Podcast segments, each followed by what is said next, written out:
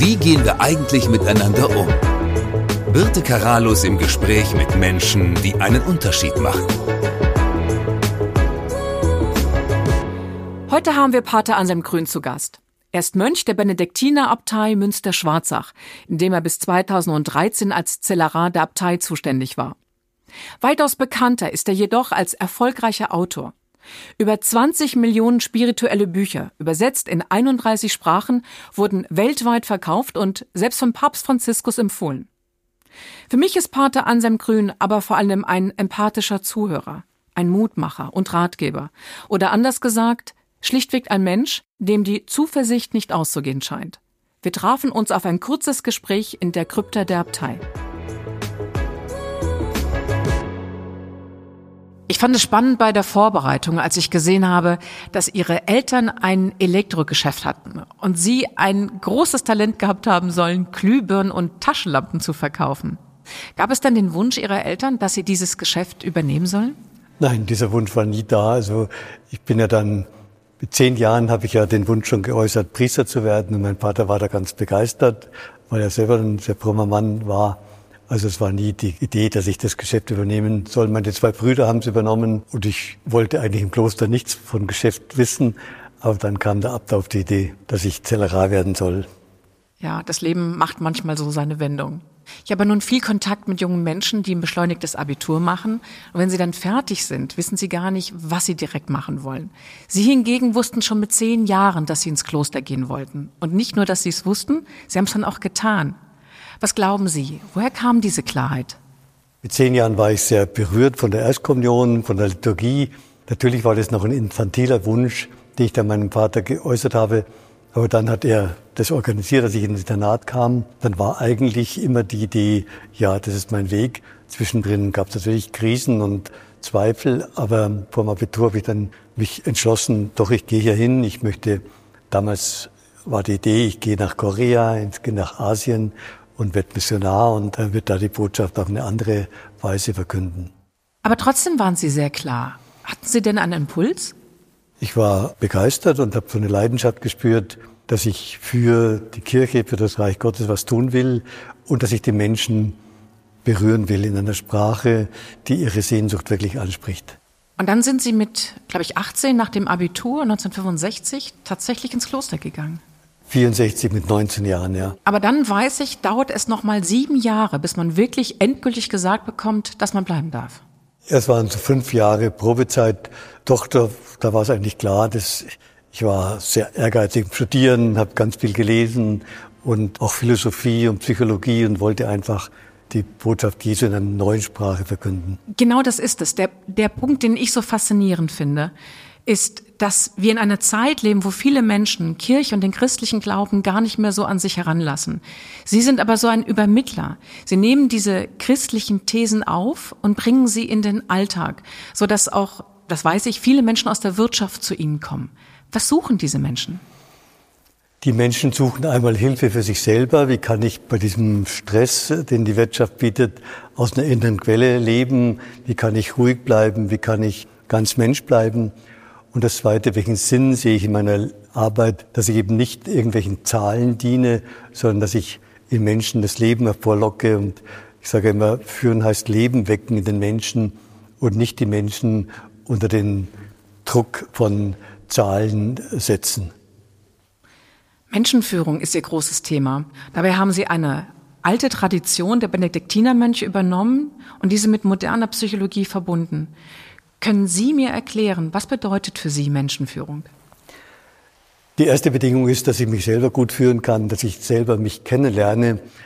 Benedikt sagt vom Zellerar, er soll weise sein. Weise heißt Sapiens, einer, der sich schmecken kann, der sich selber annehmen kann. Weil ich kenne viele Führungskräfte, die wollen gut führen, aber sie kennen sich selber nicht. Und das, was sie bei sich selber nicht kennen, projizieren sie dann auf die anderen. Dann wollen sie zwar Vertrauen vermitteln, aber von ihnen geht ein Grundmisstrauen aus, weil sie sich selber nicht trauen. Das ist der erste Punkt, sich selber kennenzulernen. Ich muss als Führungskraft nicht perfekt sein, sondern ich muss bereit sein, als Führungskraft im Umgang mit den Menschen selber zu lernen. Und das Zweite ist dann, dass ich an das Gute im anderen glaube, dass ich den anderen nicht festlege auf sein Negatives. Albert Görres, ein Psychiater, sagt dann mal, keiner tut das Böse aus Lust am Bösen, sondern immer aus Verzweiflung. Und das heißt für die Mitarbeiter, kein Mitarbeiter ist aus Lust schwierig, sondern immer aus einer inneren Not heraus. Und die Kunst des Führens heißt, wenn ich diese Not erkenne, wie kann ich in ihm Leben wecken. Die Arbeit kann ja auch eine Art Therapie sein, dass er vor allem Lust hat, bestätigt fühlt, dass er merkt, er kann was. Das hört sich nicht nur als Basis für das Arbeiten gut an, sondern vor allem auch für das Zusammenleben. Bei dem anderen nicht immer gleich zu erwarten, dass was Negatives kommt. Nicht zu erwarten, dass der andere erst in Vorlage geht, erst er muss etwas geben und dann ziehe ich nach. Ich frage mich oft, was läuft denn so schief in den letzten Jahren, dass wir ja schon fast ja, verroht miteinander umgehen? Diese Verrohung zeigt immer, dass die Menschen ihre eigene Wahrheit nicht anschauen wollen und alle ihre Schattenseiten auf die anderen projizieren.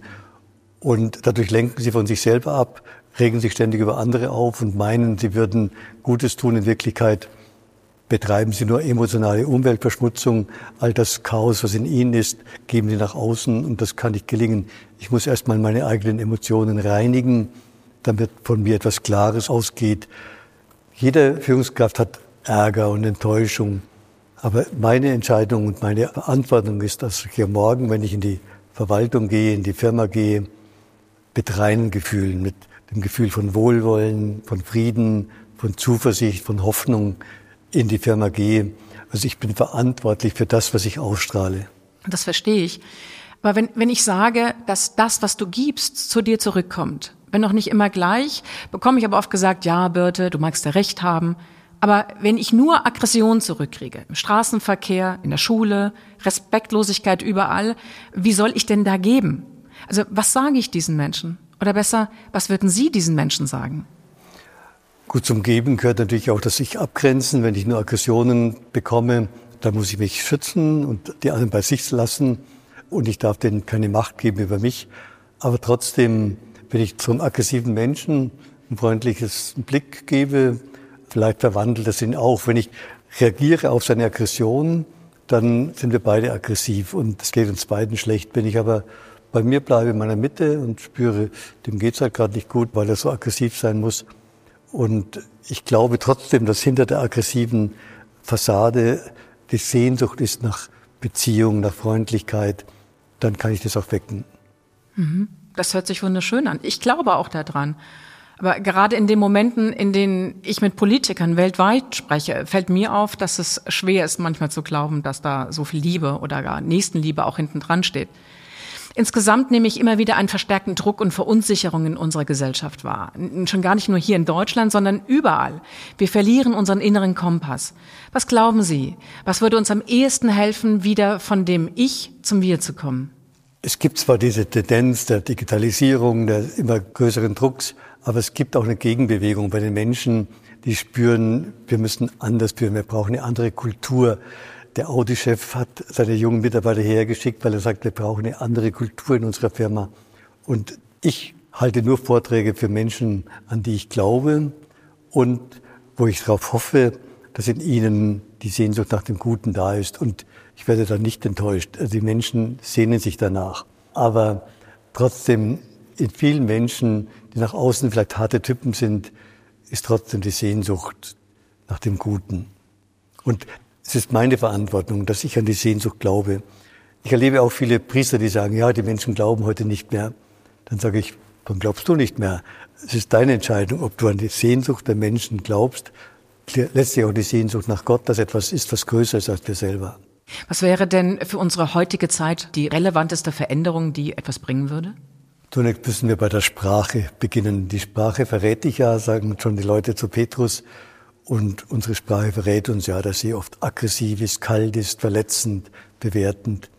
Wir brauchen eine Sprache, die wärmt, eine Sprache, die aufrichtet. Die Kirchenväter sagen, mit der Sprache bauen wir ein Haus. Und die Frage, welches Haus baue ich? Ein Haus, wo Menschen sich verstanden fühlen, aufgerichtet fühlen oder ein Haus, wo jeder friert und möglichst schnell weg möchte. Der Sprache beginnt es. Das andere ist dann einfach Verantwortung übernehmen. Heute sind wir eine Zuschauergesellschaft.